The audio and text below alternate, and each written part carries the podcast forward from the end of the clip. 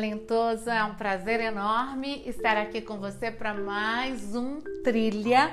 Lembrando que o Trilha é o momento em que vamos desenvolver um tema, eu vou te acompanhar para que você tenha mais ferramentas, estratégias usando a engenharia da felicidade, onde o talentoso, o grande objetivo é fazer a conexão com o cérebro e o coração. O cérebro é responsável pelos nossos padrões que vem por meio dos nossos pensamentos, da nossa forma de pensar. Consequentemente, vamos ter a nossa forma de agir. Quando a gente faz a conexão com o sentir, que é o coração, nós temos mais habilidades e mais possibilidades de acessarmos a nossa felicidade. Afinal, estamos aqui para vivermos o melhor. E a felicidade é algo particular, individual e que todos nós temos aqui a grande abertura para conquistar. Então, se pudermos utilizarmos caminhos, estratégias, faremos. Então, esse é o objetivo da trilha. Meu nome é Márcia Dolores, eu sou a criadora desta metodologia que eu disponibilizo para você com todo o carinho para que você tenha uma vida promissora. E aqui também já vou aproveitar e fazer minha propaganda básica te lembrando de dar um pulinho lá no meu canal no YouTube, que se chama Márcia Dolores, para conhecer mais do meu trabalho, onde você vai encontrar vídeos toda semana, dois vídeos disponíveis para você, além de duas lives por mês. E no meu canal tem tudo que diz respeito ao ser humano e o seu desenvolvimento, a parte emocional e a inteligência emocional e as possibilidades para ser feliz, tanto na carreira, como na vida afetiva, como na vida pessoal, como também na felicidade, já que temos um método só para isso. Você pode também me acompanhar no LinkedIn, no Instagram, no Facebook, no Twitter e também conhecer mais ainda no site do Instituto de Talentos. Bom, agora que eu fiz aquele momento básico de propaganda e vou pedir para você divulgar e propagar e também o podcast que você está tendo acesso. Além do trilha, eu tenho também o Dica Produtiva e o Meditação Ativa que você pode visitar, conhecer e me dar a sua opinião. Talentoso, hoje nós vamos falar sobre a nossa trilha para transformar um padrão muito comum, um padrão de se magoar com as pessoas. Então, tem pessoas que se magoam no trabalho, que ficam magoadas na vida pessoal, que ficam de mal, que ficam chateadas, que não falam com a outra, que ficam de bico, que fazem questão de mostrar a sua insatisfação. Todos esses comportamentos eu já quero adiantar e simplificar que são todos comportamentos que demonstram uma imaturidade independente da sua idade. Porque a gente pode ter uma idade cronológica e uma idade emocional para alguns temas muito diferentes. Eu posso ter uma pessoa de 60 anos que tem a idade cronológica de 60, mas que lida com conflitos, com situações onde ela tem uma negativa, aonde ela tem um comportamento diferente do que ela esperava. Então, diante de uma determinada situação de frustração, essa pessoa reage como uma criança de 6 anos, de 8 ou até mesmo de 12, um pré-adolescente. Então, tudo isso demonstra uma imaturidade. Por que demonstra uma imaturidade? Você vai me dizer assim, poxa vida, como que a Márcia está falando isso? Ela não sabe o que eu vivi ou o que eu vivo ou quanto é desagradável lidar com uma pessoa que te frustra. Primeira coisa, se somos adultos, ninguém frustra você. Você se frustra pelas próprias expectativas. E se você se frustra pelas próprias expectativas, você pode movimentar as suas expectativas e ter outro tipo de comportamento ou emoção.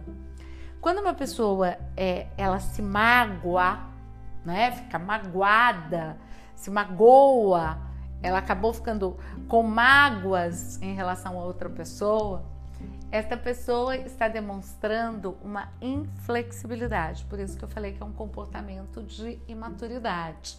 Porque para eu me magoar com o outro, significa que eu me sinto acima do outro.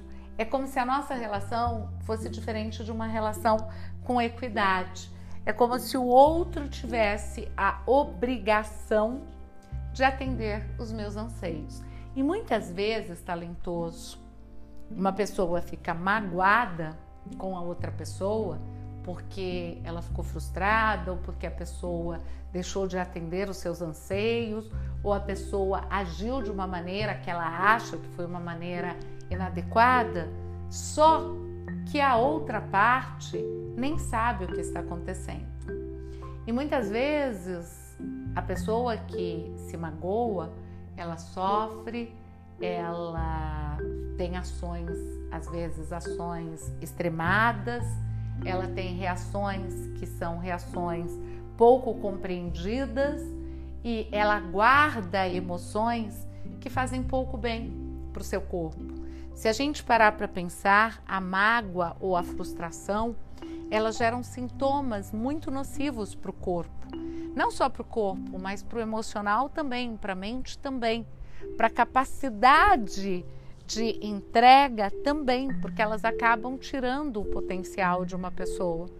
Então, se eu estou aqui falando de talentos, é importantíssimo falar da mudança desse padrão, porque a pessoa que está sentindo a mágoa, ela é altamente, ela se prejudica, ela está sendo prejudicada pelos seus próprios comportamentos e emoções.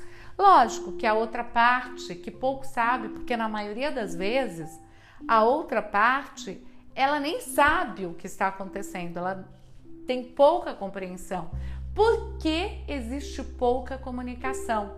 Normalmente a pessoa se fecha no seu sentimento de mágoa ou de frustração ou de desafeto sem comunicar o que aconteceu, sem dizer que ela tinha uma expectativa, que a atitude foi diferente do esperado ou que aquela situação está pouco confortável para ela, que ela gostaria de conversar, que ela gostaria de buscar outras práticas naquela experiência, ou que a forma como a pessoa vem agindo é uma forma que a deixa intimidada ou a deixa com pouca disponibilidade para falar, para interagir, para ser receptiva.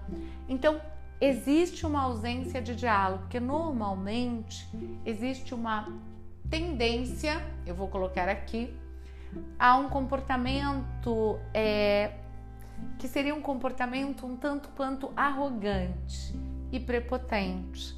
Porque se eu me acho superior ao outro, se eu acho que o outro não deveria me magoar como se eu fosse alguém acima, eu estou olhando a outra pessoa de uma maneira pouco interessante. Eu olho a outra pessoa como uma pessoa que teria que me assistir, que teria que me atender.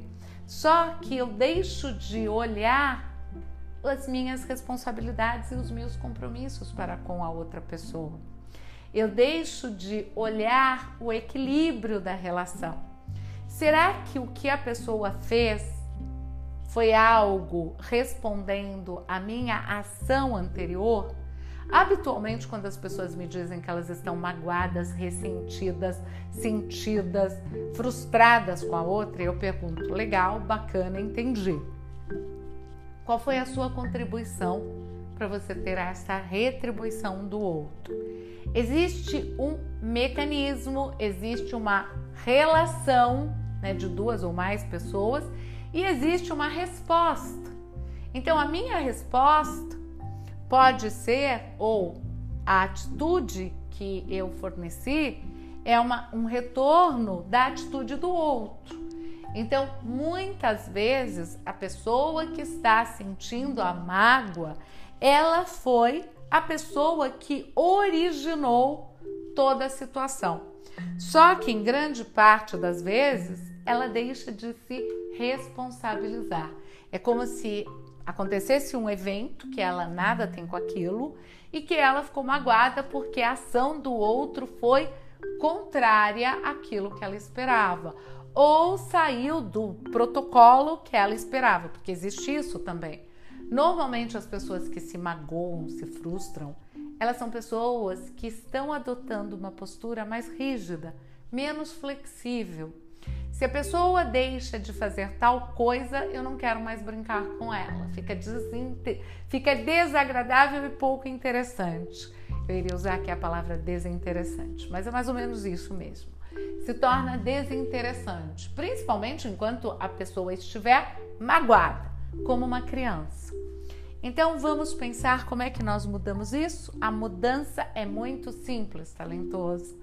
A mudança vem de entender que quando eu me magoo, eu estou trilhando este caminho porque eu quero, eu estou construindo isso e muitas vezes sem comunicar os parâmetros e os critérios para outra pessoa. Então, se eu identifico que existem expectativas, existem comportamentos que me desagradam, existem comportamentos que me agradam mais, é importante que eu me sente com as partes ou que eu dedique tempo para falar com as partes e não só falar, mas também ouvir o que as outras partes esperam da minha atitude, esperam da minha prática, esperam da minha comunicação, esperam do meu ser. Porque aí começamos a construção para uma relação madura, aonde nos comunicamos, ouvimos, reconhecemos, flexibilizamos e desenvolvemos uma interação que é orgânica e que passa o tempo todo por transformações, porque estamos falando de seres humanos, estamos falando de sentimentos, estamos falando de emoções, independente da relação ser profissional, ser pessoal, no âmbito social, ser afetiva, ser familiar ser uma relação com outras pessoas. Então eu gostaria que você pensasse sobre isso, refletisse sobre esta experiência, se você já viveu, e o que você poderia fazer de diferente a partir desses pontos que desenvolvemos aqui no Trilha. E eu tenho certeza, talentoso, que quando você desenvolver essas habilidades e esses talentos na sua próxima interação, se anteriormente você tinha facilidade para se magoar, agora você vai ter facilidade para gerenciar as experiências e para desenvolvê-las de acordo com seus objetivos e com aquilo que você tem de melhor para ofertar e com aquilo que o outro tem de melhor para te oferecer construindo relacionamentos promissores. E eu espero que você faça isso e que no próximo trilha a gente possa desenvolver uma trilha muito mais promissora, já com o retorno desta trilha. Nos encontramos daqui a sete dias e eu deixo aqui um abraço neste momento à distância do coração.